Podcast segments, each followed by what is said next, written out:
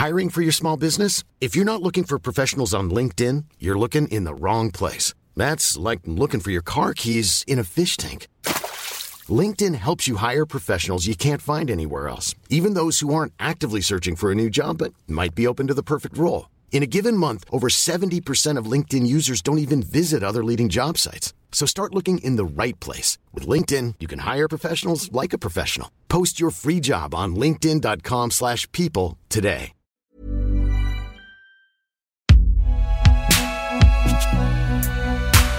Fabriqué par Binge Audio.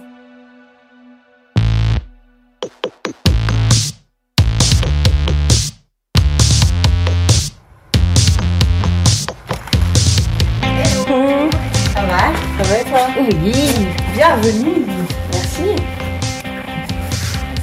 Je monte euh, tout en haut Non, non, non. À part si tu dois aller aux toilettes. Non, c'est pas nécessaire. On est toute seule. Et ici, euh, tu peux me suivre, on va aller du coup dans le stock, qui est un peu euh, mon pire cauchemar et, ma, meilleure, euh, ma meilleure fonction. Mais... Alors que je descends les escaliers dans les pas de Sophia, je me rends compte d'une chose. Nous sommes peu nombreux et nombreuses à avoir accès au backstage d'une industrie musicale dont on ne voit toujours qu'une partie. Ce qui se passe sur le devant de la scène. Mais comment la musique arrive jusqu'à nous? C'est quoi un label indépendant? Et pourquoi sont-ils essentiels à la survie d'une industrie musicale diversifiée? Enfin, quelle est la valeur d'un patrimoine musical et comment le préserver? Ça peut paraître simple comme ça, mais avant que la musique n'arrive jusqu'à nos oreilles, il y a un paquet d'étapes à franchir. Surtout quand on a peu de moyens et la passion comme moteur principal. C'est le cas pour les labels indépendants dont je vais vous parler maintenant. C'est le cas de Crammed, notamment. Sophia Raskin travaille pour le label belge depuis deux ans. Cramdis, c'est un label qui a été euh, créé en 80-81 par euh, Mark Hollander. Et euh, à l'époque, en fait, il a, l'a toujours d'ailleurs. Il avait un groupe qui s'appelle Aksak Maboul. Il a créé ce label au départ comme un, support pour son, projet musical. Et voilà, 40 ans plus tard, c'est toujours là. Il y a toujours eu un côté, voilà, essayer d'aller chercher les choses qui se font pas ailleurs, de mélanger les influences. On a beaucoup voulu mettre euh, dans l'historique du label, le mettre dans, dans, des cases, mais je pense que justement c'est ça qui fait sa spécificité, c'est qu'il est un peu inclassable et incasable. Dans les années 80, euh, on le disait euh, New Wave, et puis après on l'a mis dans la fameuse case World Music, et après avec la collection SSR c'était plus électronique. Donc c'est un label de, de, niche, indépendant et euh, hybride. Quand Sophia prononce ces mots, j'ai comme une sensation de déjà-vu. Ce sont des mots que j'ai déjà entendus dans la bouche des intervenants et intervenantes de cette série. Des adjectifs qui semblent coller à ce pays complexe et à sa scène musicale foisonnante. De niche, indépendant et hybride. D'ailleurs, quand je demande à Sophia si Cram aurait pu exister ailleurs qu'en Belgique, elle me répond Je ne pense pas. Il y a quelque chose qui s'est passé ici, quelque chose qui a permis cette liberté. Et j'ai envie de savoir ce que c'est. David Ménessier est médiateur culturel à Point Culture, anciennement la médiathèque. Il a vu passer Mark Hollander dans les rayons. Il l'a vu diguer dans les bacs pour y construire sa culture musicale éclectique et sans limite. Pour lui aussi, le label indépendant Crammed est un exemple de réussite. Il y a eu des labels dans la fin des années 70, le label Kamikaze de Marc Moulin, par exemple, donc euh, qui est quelqu'un qui plutôt vient du jazz. Hein, donc euh, ce label va faire faire date en fait. C'est un label dans lequel il y aura des sorties de Aksak Maboul. Il y aura Aksak Maboul qui est un groupe qui revient aujourd'hui, qui fera le label Kramet Disc, qui est probablement un des labels les plus importants euh, en Belgique. Hein. Il y a eu trois labels aux alentours du début des années 80 qui ont marqué les gens, c'est euh, Kramet Disc, les disques du crépuscule et Sobrosa. C'est un bel exemple de réussite, à la fois quelque chose qui a fonctionné, à la fois quelque chose qui était arty, qui était euh, hyper novateur euh, au moment où ils sortent leur premier disque. Et le label continue d'exister, donc ils n'ont jamais, euh, ils jamais abandonné. Et aujourd'hui, ça reste un label culte. Mais bon, des exemples comme ça, il n'y en a pas des masses en fait. Allô, euh, Kramet Disc. ممکنه با آقای مارک هولاندر صحبت کنم الو کامدیز بونجور مارک هولاندر さんお願いしますクラブとディスクでレコードを出せたらすごい嬉しいです Ah, Marc Hollander, il n'est pas là, il est en studio. Oui, c'est ça, rappelez plus tard. Au revoir. David Ménessier est un passeur de disques, de culture et d'anecdotes. Je ne peux pas m'empêcher de sentir une pointe de nostalgie dans sa voix quand il me parle de cette période. Des années 80, quand Bruxelles était comme Manchester, le berceau de la New Wave. La ville a vu défiler tous les groupes mythiques de cette scène. Echo and the Bunnymen, A Certain Ratio et Joy Division. La Belgique a même eu droit à son propre Factory Records, une sous-division du mythique label anglais de New Order. Alors avant de se plonger dans le présent, on referait bien un petit tour dans le passé, non? Pourquoi la Belgique? Et pourquoi Bruxelles? Début des années 80, il se passe un phénomène qui a eu lieu dans d'autres villes européennes plus tard, par exemple à Berlin dans les années 90, un phénomène qui est très lié finalement à, l'activité économique de la ville, c'est que Bruxelles à l'époque c'est pas encore euh, la, ville telle qu'on la connaît aujourd'hui. Euh, quelqu'un me disait c'est un peu comme si la ville était à prendre, c'est-à-dire il y avait plein de bâtiments, plein d'anciens bâtiments, des anciennes usines. Il y avait les, usines de sucre, euh, je crois que c'est du sucre, euh, qui était la raffinerie. Qui est devenu le Planca par exemple. tous ces lieux étaient à la fois faciles d'accès en termes financiers parce que c'était pas cher d'y aller. Il n'y avait pas tellement de règles, donc on pouvait presque entre guillemets les squatter ou en tout cas se dire bon ben ou les acheter pour une bouchée de pain ou les louer pour une bouchée de pain et euh, réaliser ce qu'on voulait dedans. Et c'était des lieux pluridisciplinaires, des lieux qui étaient très très liés à ce qui se faisait du côté de l'Angleterre, mais aussi des États-Unis, c'est-à-dire des lieux dans lesquels, comme c'est des anciennes usines, ça se présente pas comme une salle de concert. Vous pouviez retrouver à la fois euh, bah, au plan K, je prends toujours cet exemple, euh, je sais pas, une, une performance d'un contorsionniste, une déclamation de William Burroughs, un concert de Joy Division, tout ça dans la même soirée.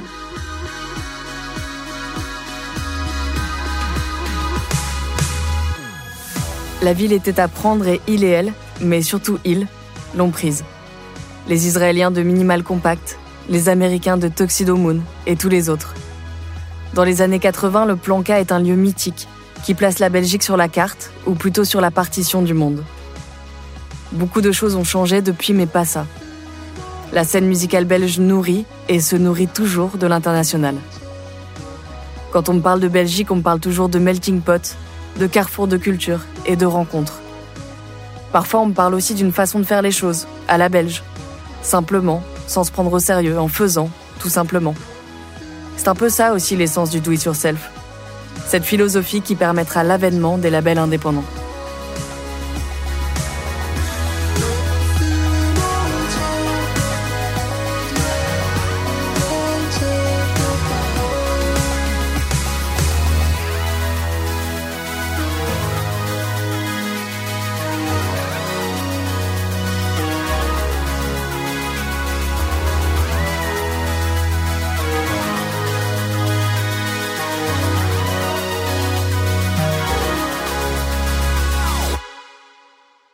C'est l'arrivée du do-it-yourself qui va enclencher, je dirais, le fait que n'importe qui peut se lancer dans l'aventure. C'était le cas en Angleterre, c'était le cas en France, en Belgique, dans toute l'Europe à ce moment-là. Ça a fait qu'il y a eu énormément de projets qui sont nés, plein de labels qui sont apparus, des labels cassettes, des labels vinyles bien sûr. Et c'est assez simple en fait. Il n'y a rien de très compliqué. C'est ça aussi qu'il faut se dire. C'était l'esprit du DIY. C'est que tout est entre guillemets facile. On va pas gagner peut-être beaucoup d'argent avec ça, mais c'est peut-être pas le but non plus. Par contre, on a assez que pour faire l'édition du prochain, de la prochaine sortie. Parmi les labels créés pendant les années 80, beaucoup ont disparu. À croire que ce n'était pas si facile de survivre avec un modèle économique souvent basé plus sur l'éthique que sur le profit. Mais alors combien sont-ils à tenter l'indépendance en Belgique aujourd'hui? J'ai posé la question à Didier Gosset, que j'ai retrouvé dans les bureaux d'Impala, l'organisation européenne des labels indépendants. En bon passionné qu'il est, il multiplie les casquettes. En plus d'Impala, il représente aussi la FLIF, la Fédération des labels indépendants francophones en Belgique. Et il a lui-même monté son propre label indépendant, Black Basset Records, avec sa compagne Clotilde Ferry, il y a dix ans maintenant. Bref, il sait de quoi il parle. Globalement, on estime le nombre de structures euh, indépendantes en Belgique à environ 150. Mais c'est un comptage qui bouge en permanence puisque certains disparaissent, certains apparaissent. J'imagine que si on compte les artistes qui sont euh, autoproduits, c'est-à-dire des artistes qui n'ont pas réellement de structure, mais qui décident de financer eux-mêmes la sortie de leur disque euh, au format physique, on est bien sûr largement au-dessus des 150. Euh, ce qui est assez intéressant, c'est que généralement, au-delà d'un d'un certain niveau d'impact, au-delà d'un certain niveau de succès, de toute manière, euh, la majorité de ces artistes se retrouvent entourés de structures plus professionnalisantes parce que c'est un besoin. On sous-estime aussi la charge de travail qui peut aller avec le succès de manière assez étonnante. Euh, de la même manière qu'il y a énormément de, métiers dans, dans, le secteur de la musique qui semblent très simples, hein, que ce soit le booking, que ce soit l'édition, la production, le management. Euh, ça semble très simple. Ça ne l'est pas, ça prend beaucoup de temps, ça implique une connaissance, ça implique le développement d'un réseau et je pense que beaucoup d'artistes autoproduits à un moment se rendent compte qu'ils ont besoin de s'entourer de manière professionnelle pour réellement pouvoir euh, gérer tous les aspects de leur carrière.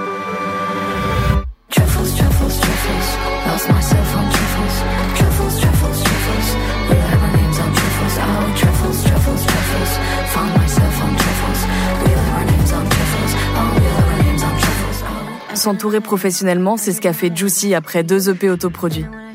Juicy, ça commence en 2015 de manière désinvolte, presque comme une blague. Julie Rennes et Sacha Vovk reprennent des classiques du RB pour dénoncer avec humour leurs paroles misogynes, mais aussi et surtout pour s'éclater.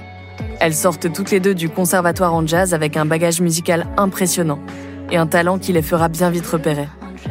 Après trois ans de reprise, elles se lancent et créent leur propre compo. Un confinement et des heures de répète plus tard, elles préparent la sortie de leur premier album. Pour parler avec Julie Renz, je dois aller la débusquer au fond de la cave du Volta, un lieu de résidence destiné aux artistes belges.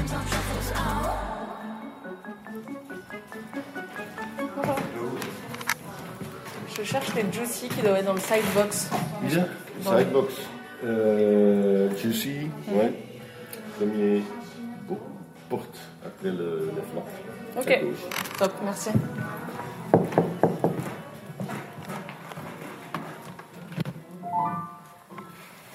Salut Juice. Ça va? Ça va et toi? Ouais.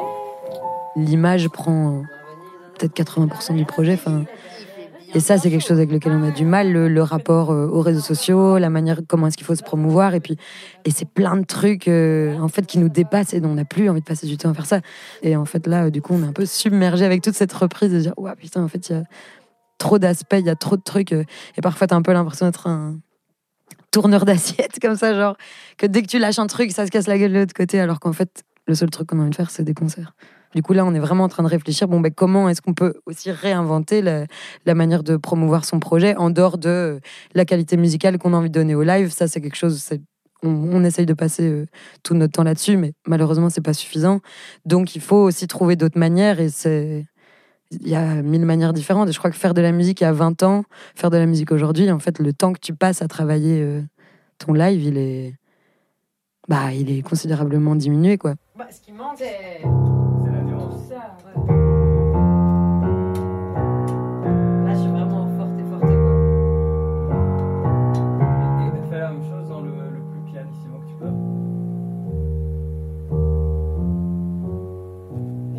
sont beaux. Oui, les pianos, tous, tout est beau. Le piano est très beau. Je vais faire la fin de. Ouais.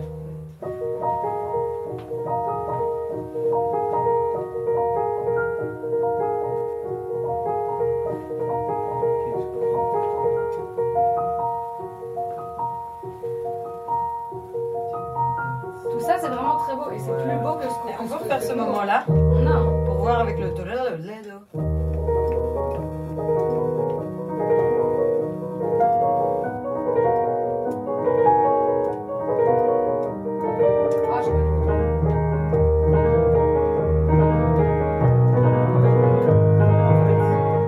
Et je me juste une anecdote d'un rendez-vous avec un label français euh, justement et qui nous parlait, euh, il nous disait mais mais les filles arrêtez de passer tout votre temps à essayer de faire des bons lives. Le live on s'en fout. Le live le seul truc qu'il faut c'est un bon son de kick et c'est tout. vraiment genre ok on parle pas le même langage. Les, les sujets qu'on aborde ils sont euh, trop complexes que pour en fait faire quelque chose de de, de limpide en deux couplets et un refrain. En fait, on s'est aussi rendu compte que c'était c'est des prises de position, clairement. Et oui, moi, je trouve qu'il y a quand même un aspect euh, bah, ouais, presque ouais, politique à être sur scène et à chanter, à, à chanter des mots à plein de gens. Julie Renz n'est pas la seule à avoir vécu ce type de situation. Il arrive souvent que des artistes, approchés par de plus grosses structures, se voient suggérer de modifier leur projet pour le rendre plus attractif, plus identifiable aux yeux du public et finalement plus bankable. Au sein de la scène musicale indépendante, ce sont des approches que l'on associe souvent aux majors. Leur seul but serait alors de transformer un projet musical en un produit. Mais tout n'est pas noir ou blanc. Il existe des nuances. Mais revenons-en à Juicy. Si le groupe a mis autant d'années avant de se rapprocher d'un label, c'est parce que pour elle, professionnalisation ne rime pas avec concession.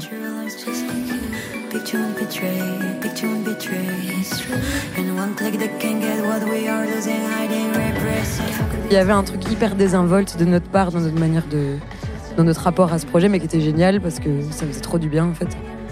Et puis c'était justement ben, quand il y a eu de l'intérêt un peu du milieu professionnel euh, musical, on a aussi été confronté à euh, beaucoup de suggestions pour que le, projet soit un petit peu façonné, pour qu'effectivement ça fonctionne plus, ou que ce soit plus lisible, on va dire, pour un, grand public. Et donc déjà à ce moment-là, c'est euh, ok faire, faire des concessions dans sa manière de travailler, dans sa manière de, de composer, de, de, se montrer, de, enfin, en tout cas, réaliser que ça fait partie d'une demande. Et là, on s'est dit, ben, en fait, on a envie de faire aucune concession, euh, que ce soit euh, visuellement, musicalement. En fait, il y a un peu un truc qu'on comprend pas dans le, dans le, fait de devoir simplifier, absolument de mettre une étiquette de style, en fait, comme si l'auditeur était complètement débile et pas du tout prêt à être surpris. Ça, on a décidé d'oublier et de faire en fait exactement ce qu'on avait envie de faire.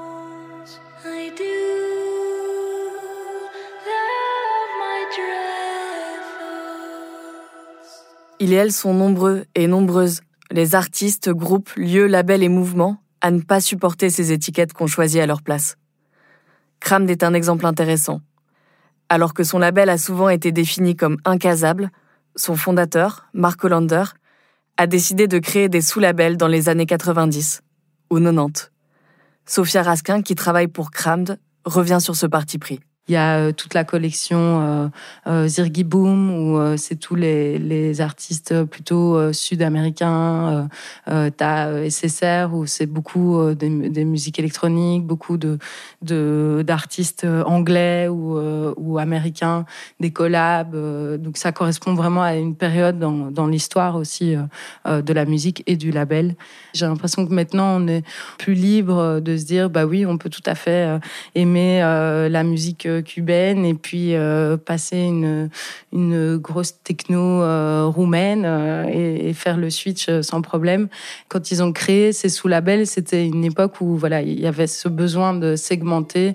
L'audience et les partenaires avaient du mal à, comprendre qu'un label puisse être autant diversifié et éclectique dans, dans ses sélections. Je sais que si maintenant ça devait se refaire, je pense pas qu'il le referait euh, comme ça. La création de ces sous-labels serait donc directement liée à l'histoire de la musique. Là où on avait dans les années 70, 80 et 90 des mouvements musicaux fédérateurs et définis, le punk, le rock, la new wave ou la techno, on assiste aujourd'hui à une forme de dilution des goûts musicaux. Le public va plus facilement écouter de tout, sans se poser la question du genre musical. Mais on peut aussi en tirer une autre hypothèse. Et si créer ses propres sous-labels, avec ses propres étiquettes, ça permettait aussi de garder le contrôle. Cram dansait quelque chose. Pendant longtemps, le label belge a été associé au terme de world music.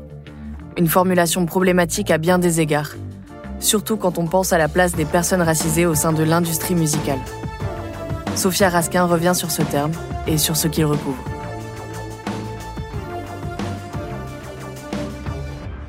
Dès que c'est pas euh, européen ou américain. Après, euh, ce qui est marrant pour l'anecdote, par exemple, euh, aux États-Unis, des chanteurs français de variété française peuvent être catégorisés world music. Donc, en fonction du, continent ou de, l'endroit où on se trouve, en fait, on est toujours la world music euh, de quelqu'un d'autre. Il y a eu plusieurs étiquettes dans l'histoire euh, de Crâne, mais c'est vrai que celle de world music est toujours euh, très bien collée. Je pense aussi qu'il faut le remettre aussi un peu dans, dans le contexte de se dire qu'à l'époque, il y avait aussi un, côté aussi où de de bien faire entre guillemets et pas spécialement euh, d'exotification. Euh, c'était euh, aussi super pour plein de gens aussi de pouvoir s'ouvrir aux frontières musicales et pas ne pas que écouter les artistes qui se faisaient ici. Voilà, et après, le terme euh, world music est, de fait assez euh, problématique parce que c'est voilà, un terme fourre-tout euh, où tu peux très bien trouver des influences hyper différentes au sein même d'une catégorie.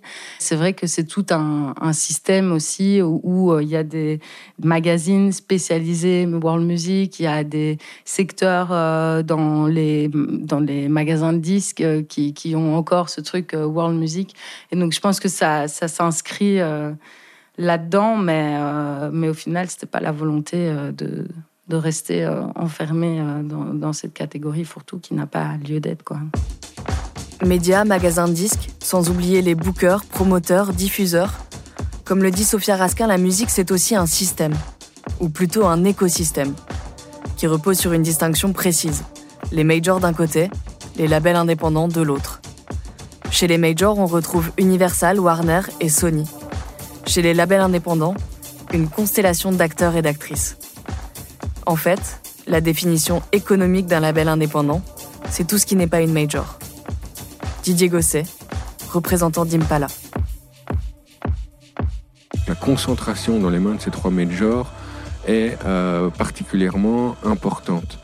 Et un exemple, je pense, qui illustre très bien ça, c'est de se dire que le groupe Beggars, qui est un groupe britannique qui possède une pléiade de labels, dont notamment Excel Recordings et 4AD, qui sont sans doute les plus connus, euh, Beggars, qui a à un moment quand même compté les trois premiers albums d'Adèle, et on sait que ça a été des best-sellers euh, dans son catalogue, sur ses meilleures années, a représenté 1,5% de part de marché. Globalement, les indépendants représentent 80 à 85% des sorties, mais ne représentent par défaut que 15 euh, à 20% des rentrées financières qui, euh, qui émanent de ces sorties. Euh, c'est quelque chose qui tend à changer, notamment avec l'avènement du digital. On se souvient qu'il y a 10-15 ans, on a beaucoup parlé téléchargement, piratage et autres. Mais là, on se rend compte que la, puissance de feu, j'ai envie de dire, des indépendants européens est nettement plus marquée parce que là, on monte sur des parts de marché de l'ordre de 35%. Si on regarde les, les 6000 maisons de disques qui constituent Impala, sont en quelque sorte devenues la quatrième major au niveau européen du moins. L'équivalent de Beggars en Angleterre, ça pourrait être Pias en Belgique. Le label à l'origine du succès notamment de Deus compte aujourd'hui 16 bureaux en Belgique, mais aussi à l'étranger. Il est devenu en presque 40 ans l'un des plus grands labels indépendants en Europe. Face à ces grands petits labels, on en trouve des plus petits, parfois appelés micro-labels. C'est le cas ici de Lexidisc, Black Bassett ou encore Humpty Dumpty. Entre ces deux extrêmes, une multitude de labels indépendants, de toutes les tailles et tous les genres. Pourtant, une chose les réunit. Pour beaucoup d'entre eux, l'aventure a commencé au fond d'une cave, d'un magasin de disques ou d'une chambre d'étudiants.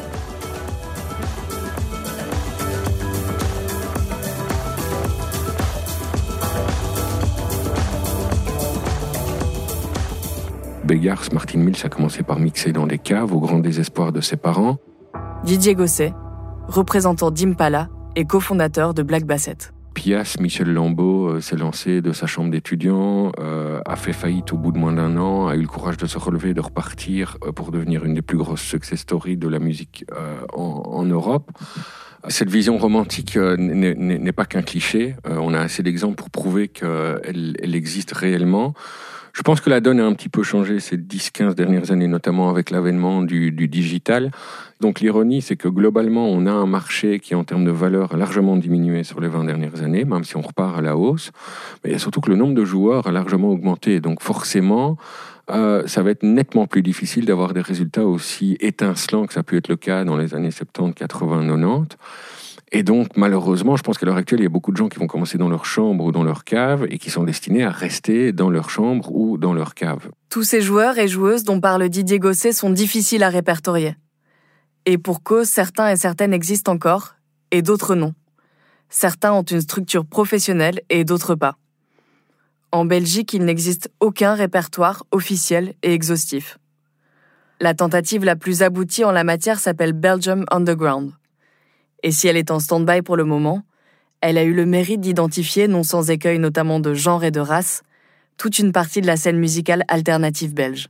Moi, j'ai une peur d'une perte de mémoire, d'une perte de ces choses-là qui peuvent, qui sont très fragiles en fait. Et du jour au lendemain, ben, ça peut disparaître et alors on ne saura plus. David Ménessier était à la tête du projet. Le but de, de Belgium Underground, c'était ça, c'était de remettre ça sur une carte qui sortait un petit peu des, des sites d'algorithmes traditionnels euh, où on dit je, vais cliquer sur ça, donc forcément après vous aimerez bien telle ou telle chose. Nous ici, on était sur quelque chose qui était de l'ordre plus euh, du lien. Quand on cliquait sur un groupe, ben, on avait tous les musiciens, musiciennes et euh, on pouvait découvrir ce qu'il ou elle avait fait euh, dans le passé. Chaque fois que je rencontrais quelqu'un, il allait me parler de dix autres trucs dont j'avais jamais entendu parler. Ce qui comptait dans Belgium Underground, c'était le lien. C'est toujours le cas aujourd'hui. Dans un si petit pays et au sein d'une scène musicale aussi foisonnante, les liens se multiplient et se resserrent. Julie Renz me raconte qu'elle partage un espace de résidence au Volta avec Ect, un groupe bruxellois dont le claviériste, Dorian Dumont, travaille lui-même sur les arrangements du groupe de Julie, Juicy. C'est également ce lien qui prévaut quand les Juicy sortent finalement de l'autoproduction pour signer avec un label qui leur correspond.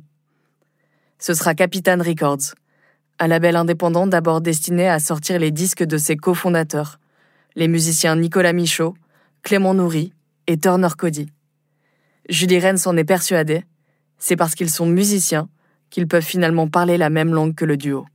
C'est la première fois de beaucoup de discussions avec des labels. Euh, c'est la première fois qu'on a senti déjà qu'on parlait la même langue, quoi. Euh, je pense entre autres parce que Nicolas Michaud est musicien, il a donc une réalité euh, unique de comment développer un projet, comment le faire vivre. Euh. et puis, je pense qu'ils ont en fait une éthique du travail qui est la même que la nôtre, et de où est-ce qu'on met la valeur des choses. Et puis en fait, surtout, c'est méga transparent, c'est-à-dire que ils ont vu notre parcours, ils voient comment est-ce qu'on le fait, comment est-ce qu'on essaye d'être le plus possible autonome. Et en fait, voilà, le rapport est hyper sain. Je pense que c'est rare. Si les Juicy ont finalement trouvé le label qui leur correspond, c'est aussi parce qu'elles ont profité du confinement et d'une scène musicale presque à l'arrêt pour re-questionner leurs envies quant au développement de leur projet. C'est surtout dans toute notre réflexion, là, on a aussi euh, revu c'était quoi pour nous les notions de, bah, de réussite, de notoriété, de comment est-ce qu'on se projette avec le projet. Et du coup, euh, bah voilà, en fait, viser des choses plus réalistes et peut-être plus qualitatives pour nous. Notre rêve, là, c'est de pouvoir faire une tournée euh, de petits clubs de 200 personnes, mais que, en fait, ce soit voilà, des, des mélomanes qui viennent nous voir, et, enfin, ou des gens qui, qui sont prêts à être surpris, peut-être un petit peu plus. Et si c'était là que résidait le cœur de la distinction entre majors et labels indépendants, et donc le cœur de l'indépendance, autour des notions de réussite, de notoriété et de succès. Et si le succès ne se mesurait pas uniquement au nombre de streams, de likes ou de disques vendus, mais à l'impact qu'un groupe, un ou une artiste, un label ou un album peut avoir sur une scène, un pays ou sur l'histoire de la musique elle-même. Didier Gosset. La logique des majors est une logique essentiellement marketing, c'est-à-dire ils font réellement du développement artistique, ils le font d'ailleurs très bien, mais il y a par défaut une attente financière qui est claire, c'est-à-dire on joue gros, on veut gagner gros. Donc la prise de risque, globalement, elle se trouve chez les indépendants. Euh, parce que c'est eux qui vont accepter de sortir de cette logique purement économique pour retomber sur une logique artistique, une logique de contenu, de proposition culturelle. Euh, en se disant parfois, voilà, on va simplement sortir ça sur un support physique à 100 copies parce que ça doit exister, ça a le mérite d'exister. Le plus bel exemple de ça en Belgique, c'est Sobrosa. Euh, Sobrosa a un catalogue pléthorique qui s'est développé sur 35 ans, quasi 40 ans maintenant qui n'a pas ou peu contenu de, de, succès commerciaux, mais je reste convaincu que dans les quasiment 500 références de chez Sobrosa, il y en a un paquet qui rentreront dans l'histoire en se disant il y a eu à un moment des gens qui ont fait ça, et euh, ce travail était culturellement incontournable et incroyable. Cette volonté de, de travailler à la marge, de s'intéresser à des choses différentes et donc de, quelque part de permettre le développement de la nouveauté, oui, c'est la raison d'être des indépendants. On a parlé de Pias, Sub Rosa, les disques du crépuscule, Lexidisc et Capitane. On aurait pu parler de Mayoka, Okraina, Jaune Orange, Rockrill Records et tous les autres. Toutes celles et ceux qui découvrent, dénichent et déconstruisent. Celles et ceux qui, à la marge, ont fait et feront la scène alternative belge. Il y a presque dix ans, je m'installais à Bruxelles pour mes études. En guise de mémoire, un fanzine sur les labels indépendants en Belgique. Je me souviens avoir rencontré des acteurs et actrices de la scène et leur avoir demandé C'est quoi pour vous être un label indépendant? Je suis retombée aujourd'hui sur la réponse de Guy Marquinan, fondateur de Sub Rosa. Il écrit ces mots. Qui peut se satisfaire de notre temps? Il faut toujours construire à côté, forcément.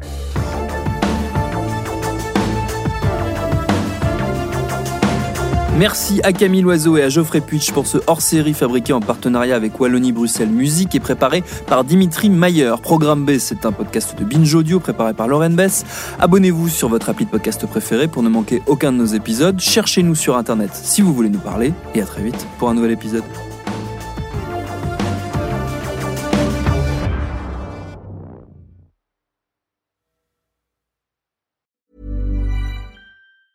Hey, it's Danny Pellegrino from Everything Iconic.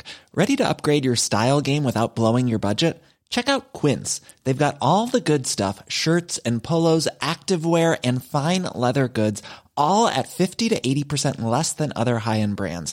And the best part? They're all about safe, ethical, and responsible manufacturing.